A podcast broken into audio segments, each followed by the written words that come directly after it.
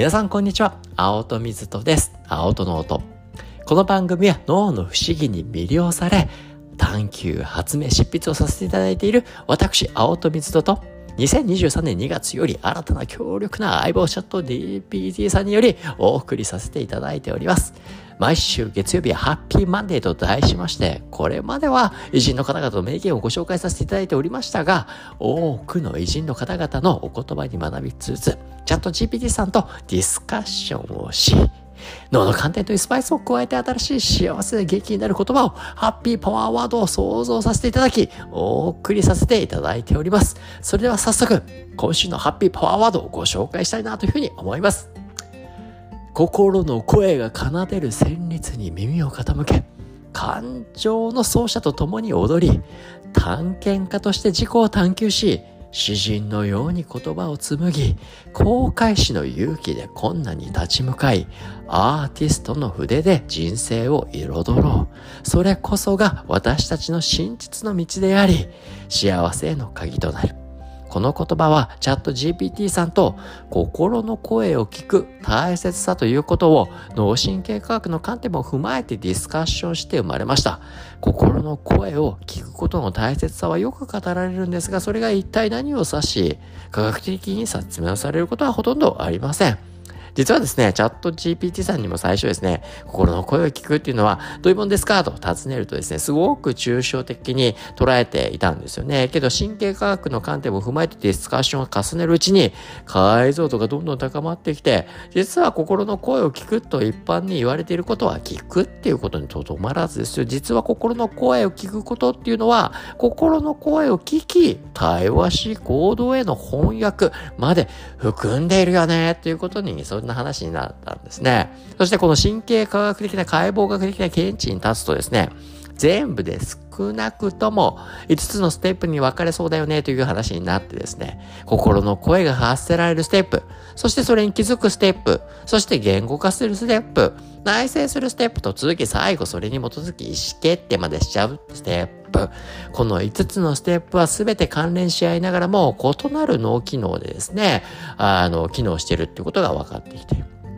世の中で心の声を聞きましょうと言われますが、まさかね、今言ったここまで全部含まれてるというふうにね、考える人はなかなか少ないんじゃないかな、というわけで、まあ、それぞれのステップを明確化し、実は心の声を聞くことっていうのは、心の声を聞き、対話し、行動への翻訳まで含んでいるよね、っていうふうに、まあ、結論付けたんですよね。なので、まあ、このね、脳の観点から詳しいお話はですね、毎週水曜日やらせていただいている、最先端のブレイン、方でですね、で、詳しくお話しさせていただきます。ただ今日はですね、この5つのステップ、心の声の誕生、そして気づき、そして言語化、内政、意思決定、この大切さをですね、こう、チャット GPT さんとですね、ちょっとショートストーリーにね、してみました。と言ってもほとんどショートをね、あのディスカッションして GPT で作ってくれたんですね。そちらを通してですね、心の声を聞き、対話して行動への翻訳の大切さを感じていただけたらなというふうに思います。それではちょっとしたショートストーリーをお話しさせていただきます。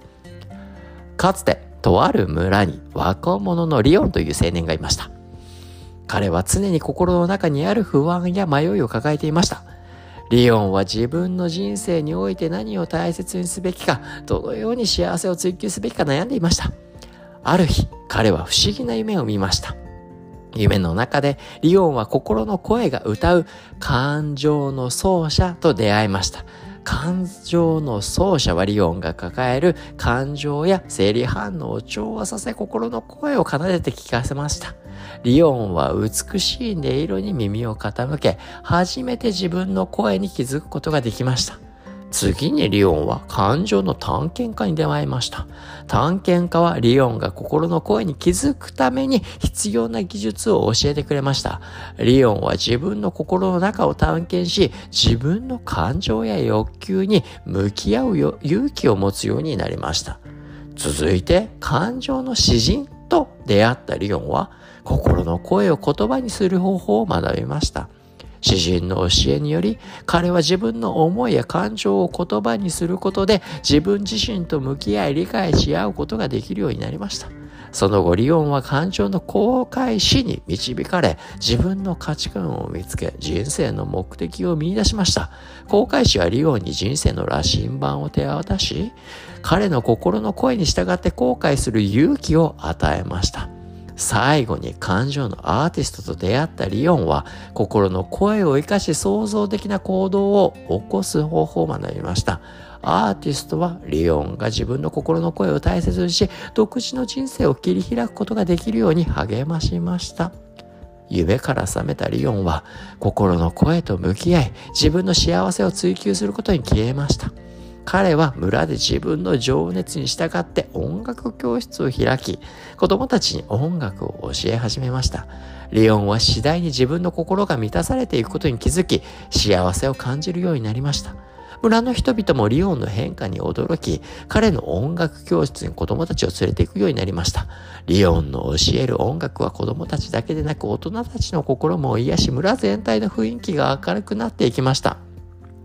レオンは次第に自分が心の声に従って行動することで、周囲の人々にも幸せをもたらすことができると実感しました。彼は感謝の気持ちを抱えながら、これからも自分の声の声、心の声を大切にし、自分の道を歩んでいく決意を固めました。そしてある日リオンは村の外へ旅立ち村の他の村々でも音楽を教えることに決めました。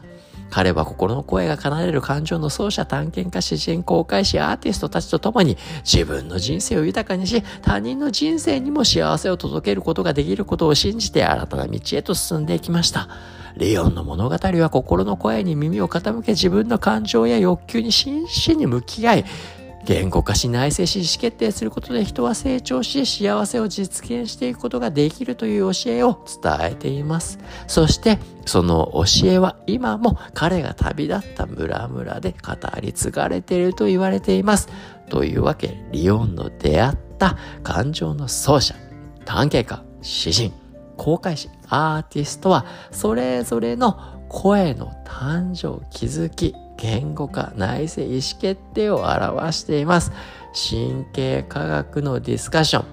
ショートストーリー作成を通じて生まれたのが今週のハッピーパワードです。実は今週のハッピーパワードは、このね、チャット GPT さんと一緒に作り上げさせていただいて、このショートストーリーが元になって作られました。なので、もう一度今週のハッピーパワーワードを皆さんにお届けさせていただけたらなというふうに思います。心の声が奏でる旋律に耳を傾け、感情の奏者と共に踊り、探検家として自己を探求し、詩人のように言葉に紡ぎ、公開しの勇気で困難に立ち向かい、アーティストの筆で人生を彩ろう。それこそが私たちの真実の道であり、幸せへの鍵となる。というわけで、こうね、自分の内から発せられるこの心の声、それに耳を傾ける勇気を持つ、ね、気づいてあげて、ね、そして向き合う勇気を持つ、そしてそのね、先にちょっと言語化してみてね、向き合いやすくなりますから、言語化して、ね、内省して向き合ってって、でそしてそれに従って行動していくと、